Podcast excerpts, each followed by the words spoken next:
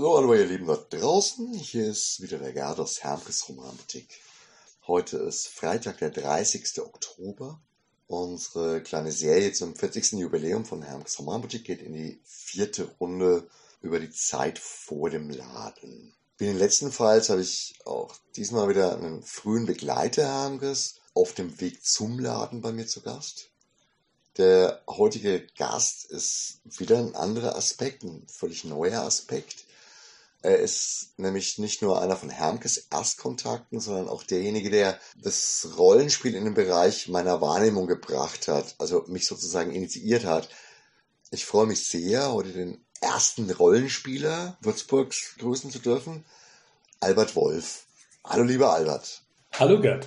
Lieber Albert, wenn ich mich richtig erinnere, warst du bereits vor 1981, also vor dem ersten deutschen Rollenspiel Midgard und vor der Ladeneröffnung, Rollenspieler und aktiver Teil der damaligen frühen Szene mit Follow und Magira und so weiter, was da alles so gab.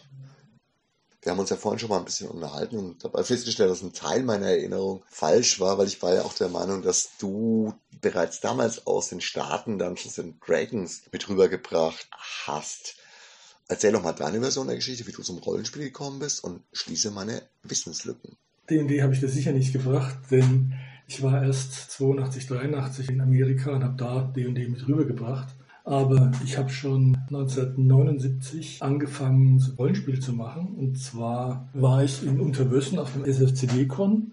Da sind wir zu fünft von Würzburg aus in dem Fiat 500 runter nach Unterwössen gefahren. Ich konnte danach überhaupt nicht mehr aussteigen. Der Con war gut, nur nebenan war noch ein weiterer Con. Da war das Follow-Treffen. Ach, das war eine Parallelveranstaltung. War eine Parallelveranstaltung okay. auch in Unterwössen. Und da habe ich Follow kennengelernt. Habe ich sehr interessant gefunden. Dort habe ich auch dann Jürgen und Elsa kennengelernt.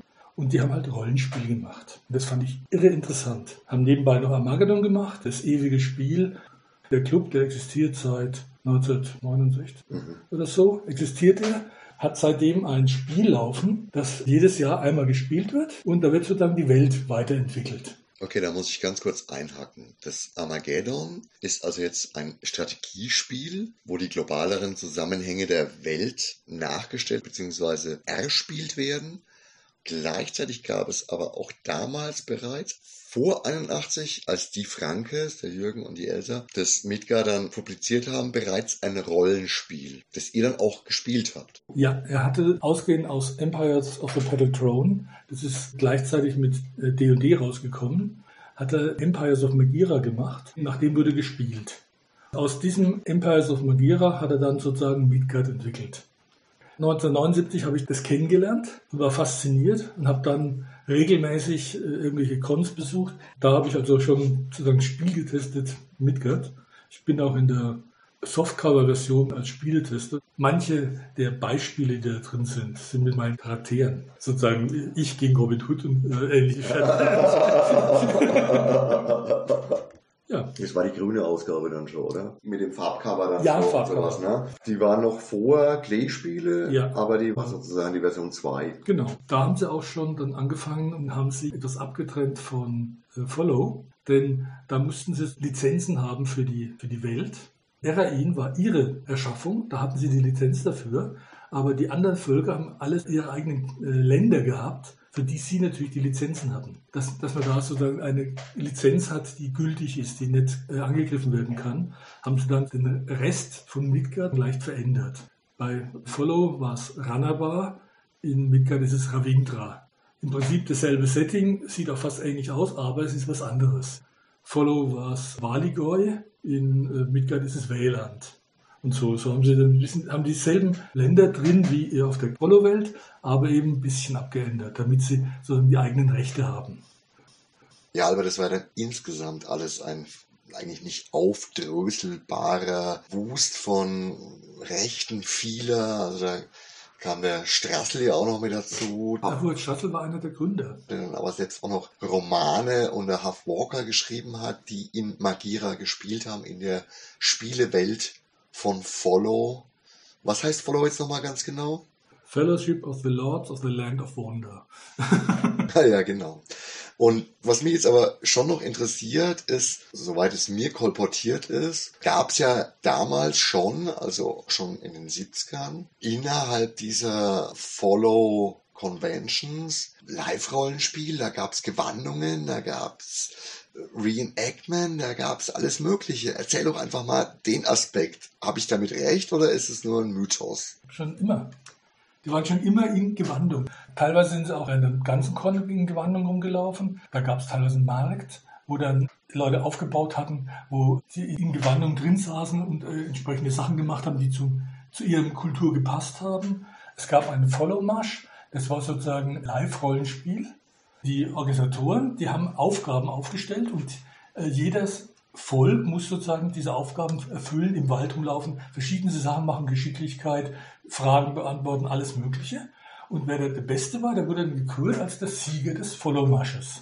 Lanzen stechen und Lanzen werfen. Da steht man auf einer Art Wippe, hat eine Lanze in der Hand, vorne einen Pöppel drauf und dann versucht man mit den anderen runterzustechen von, von dem Halbkreis, wo man draufsteht. Bogenschießen, gut, das war normales Bogenschießen, gab es auch, den ersten Bogen von Follow. Es gab erste Erzähler von Follow, das heißt, da werden Geschichten geschrieben, die wurden dann in, in einem Follow-Magazin veröffentlicht. Ja, und das alles schon in den 70er Jahren. Unglaublich eigentlich, was, was da schon an Szene da war und was es da schon gab, was erst viel später einen Namen bekommen hat.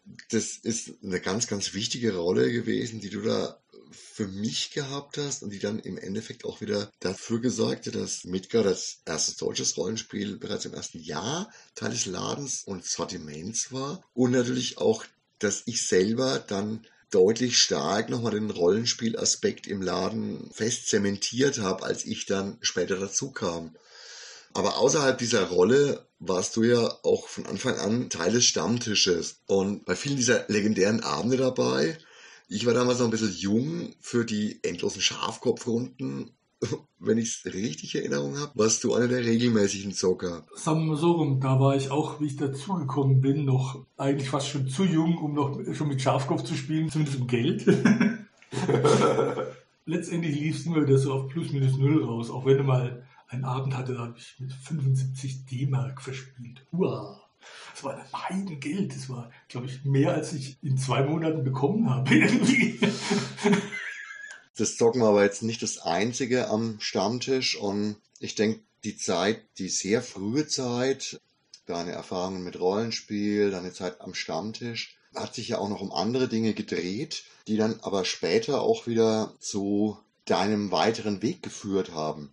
Was hast denn du aus dem Stammtisch mitgenommen oder was war denn für dich das Wichtige an dem Stammtisch, der ja in einer Zeit stattgefunden hat, lang, lang vor dem digitalen Zeitalter, lange vor unseren heutigen Möglichkeiten und damals eben auf analoge Art und Weise die Sammler und die Gleichgesinnten zusammengebracht hat, sich hat synchronisieren lassen, der, wie wir jetzt auch schon von den anderen gehört haben, ja auch verschiedene Wege vorgezeichnet hat.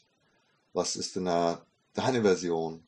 Wir haben da über Gott und die Welt geredet, über Science Fiction, was denn der Autor neu geschrieben hat, was der neu geschrieben hat. Da bin ich dann auch drauf gekommen, da kamen dann so Sachen wie, ja, das kannst du eigentlich im Deutschen nicht lesen, das ist so schlecht übersetzt, das ist grottenschlecht übersetzt. Irgendwann habe ich mal angefangen, ich wollte mal Nurkuk lesen und den gab es auch nur noch auf Englisch, das Taschenbuch Chorum auf Englisch zu lesen. Ich habe, glaube ich, das erste Kapitel so etwa 30 Mal gelesen. Dann habe ich verstanden, was drin war. Ich habe nie kein Wort nachgeschaut. Dann habe beim zweiten Kapitel hat schon nur noch 29 Mal gedauert. Und es ging so weiter, bis ich das letzte Kapitel etwas so dann in einem Rutsch durchlesen konnte. Und mit dem, was ich da gelernt habe, konnte ich dann sogar später in die USA mal im DAAD, Deutscher Austauschdienst für Studenten, bin ich rüber nach USA, dort äh, zehn Monate drüben gewesen. Da musste sie vorher eine Prüfung ablegen und mit dem Englischwissen konnte ich darüber. Da bist du von Midgard auch zu D&D Ja, da habe ich D&D gespielt, eh D&D gespielt. Ich kann dir eins sagen, du lernst nie besser Englisch, wenn du in einer amerikanischen Gruppe Rollenspiel machst. Alles, was du sagst, musst du auf Englisch sagen. Und alles, was du kriegst, kriegst du auf Englisch. Du kannst nicht mehr sagen, ich deute darauf, das meine ich. Nein, du musst sagen, wie es heißt, weil das ist nicht vorhanden. Es ist nur in der Fantasie vorhanden. Du hast Englisch wirklich in der Beziehung unheimlich gut gelernt. Ja, Albert, bestimmt war auch die Zeit in Amerika und überhaupt ein sehr intensiver Kontakt mit dieser extrem frühen Phase des Rollenspiels eine ganz, ganz wichtige, erprägende Sache, dass du einfach bei den Spielen geblieben bist. Nicht nur, dass du das Rollenspiel nach Würzburg gebracht hast und zu mir gebracht hast. Nein, auch in deinem Leben ist das Rollenspiel nach wie vor ein sehr wichtiger Aspekt, auch auf einer semi-professionell, professionellen Ebene. Du hast zusammen mit dem Carsten Grebe den DDD-Verlag, der eigentlich auch aus dem Rollenspielsektor entstanden ist und später noch zu mehr geworden ist. Wie ist es denn eigentlich dazu gekommen? War das von Anfang an gezeichnet oder war das eine Geschichte, die sich das später entwickelt hat, auch aus der sehr frühen Freundschaft, zum Beispiel zu der Elsa und dem Jürgen Franke. 1993 wurde die Spielwelt eingestellt. Das war ein Magazin, das eben Rollenspiel und Spiele rezensiert hat und Artikel geschrieben hat von der Elsa Franke.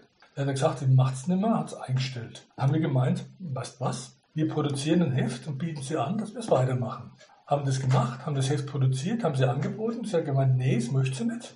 Also haben wir gesagt, okay, dann suchen wir uns einen schönen Namen und bringen es selbst raus.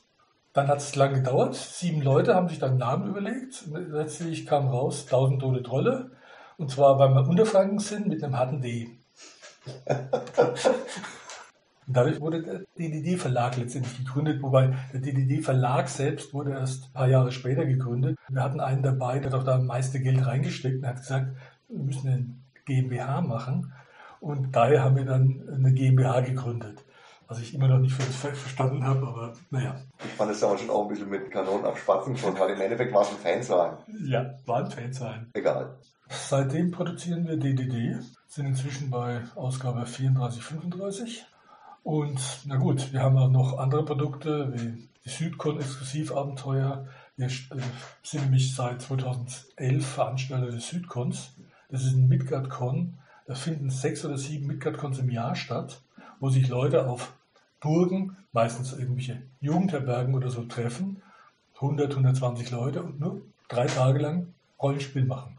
Ja, Albert, bei dir merkt man einfach wirklich, dass du immer noch mit Leib und Seele bei all diesen Sachen dabei bist.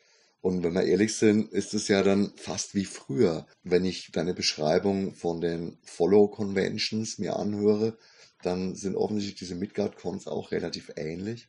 Das ist also eine eingeschworene Gemeinschaft. Aber ihr arbeitet ja nicht nur direkt für diese Cons, sondern ihr habt ja auch Rollenspielprodukte im normalen Programm. Was ist denn da gerade dein Lieblingsprojekt? Wir haben einen begeisterten Schandmaul-Fan, der hat zu, inzwischen schon, glaube ich, zur dritten CD, zu jedem Song ein entweder Abenteuer, NPC, Schauplatz, magischen Gegenstand gemacht und das bringen wir raus. Das ist ein Schandmaul 1 bei uns für die erste CD von Schandmaul. Er hat es denen damals vorgelegt und die waren begeistert und gemeint, drei oder vier davon haben auch schon ein Rollenspiel gemacht von denen und haben gesagt, ja, toll, macht das. Wir geben euch die Erlaubnis, dürft ihr machen. Und da kam es dann raus. Neben diesen Rollenspielprodukten habt ihr seit geraumer Zeit im DDD-Verlag auch Brettspiele, Gesellschaftsspiele, Kartenspiele. Viele davon waren extrem erfolgreich. Erzähl doch dazu nochmal ganz kurz was, bevor wir langsam zum Abschluss kommen. Durch die äh, Bekanntschaft mit den Gebrüdern Kuhn sind wir dazu gekommen, Spiele rauszubringen. Haben dann hauptsächlich die, die Spiele der Gebrüder Kuhn rausgebracht. Sehr gute Sachen teilweise sehr komplex. Zum Beispiel äh, Uruk 1, nachdem äh, die Auflage weg war, 1000 Stück, haben wir dann zwei Jahre lang gearbeitet, um Uruk 2 rauszubringen, haben dann verbessert und so weiter, haben Uruk 2 rausgebracht, dann Biosphere. Biosphere ist entstanden aus einer Idee von Schülern. Das hat einer unserer Autoren, der Christoph Bauer, der ist äh, Lehrer in Biologie und der hat in einem Pro-Seminar die Aufgabe gestellt, bringt man ein Spiel raus, das was mit Biologie zu tun hat. Und wir sollten dann das bewerten. Ja, das beste Spiel, das wir gefunden haben, haben gesagt, mit dem wollen wir was machen. Dann haben wir halt auch noch zwei Jahre lang Arbeit reingesteckt, weil das, was die gemacht haben, war praktisch nicht produzierbar. Ja gut, das Spiel ist auch jetzt in der Version, in der es dann erschienen ist, ja ein ganz schöner Klopfer mit 300 Würfeln, die es drin hat. Also es ist eine Box randvoll gefüllt und ich liebe dieses Spiel. Das ist ein ganz, ganz tolles, ausgewogenes Spiel mit einem Mechanismus, den ich sonst so noch nicht erlebt habe, der mir wahnsinnig gefällt und den, wenn man einmal verstanden hat, auch sehr eingängig ist. Das Ganze ist jetzt so ein bisschen eine Werberunde eigentlich für den DDD-Verlag geworden, aber ich muss ganz ehrlich sagen, ich gönn's euch. Es ist ein toller Würzburger kleiner Verlag mit wunderbaren Rollenspielprodukten, einem tollen Magazin, das der Ursprung war vom Fansein zum professionellen Magazin mit jeder Menge sensationell guter Spieler, die größtenteils auch noch lieferbar sind. Ich war von Anfang an immer ein Fan davon, also gerade die ersten sehr kleinen, kleine Box, großes Spiel, tolle Spielmechanismen, Full-Size-Spiele zum Mitnehmen. Jetzt kommen wir mal zum Ende. Es war ein wunderbares Gespräch, das nochmal eine andere Seite von Hermkes Romanboutique beleuchtet hat die Spieleseite, die mir persönlich auch sehr, sehr am Herzen liegt. Und wir freuen uns alle auch schon mächtig drauf, dass Casus Spielbar irgendwann wieder losgeht, dass es wieder Abende gibt, an denen wir Spiele erklären können, an denen wir Spiele vorführen können, an denen ihr Spiele ausprobieren könnt. Das ist eine der vielen Sachen, die Corona geschuldet zurzeit ausgesetzt sind. Trotzdem kann ich mir eine gewisse Vorfreude auf den Tag äh, erhalten, an dem es dann wieder losgeht. Solange sage ich jetzt mal Danke, lieber Albert, für das Gespräch. Danke auch dir, Gerd, und viel Spaß beim Schneiden. Ja, das, den werde ich schon haben. und euch wünsche ich ein schönes Wochenende. Ich hoffe auch dieser kleine Exkurs in die Welt der Spiele, in die verrückte Welt der, ja, der Spiele-Nerds hat euch Spaß gemacht. Ich sag mal, ciao, arrivederci, euer Gerd.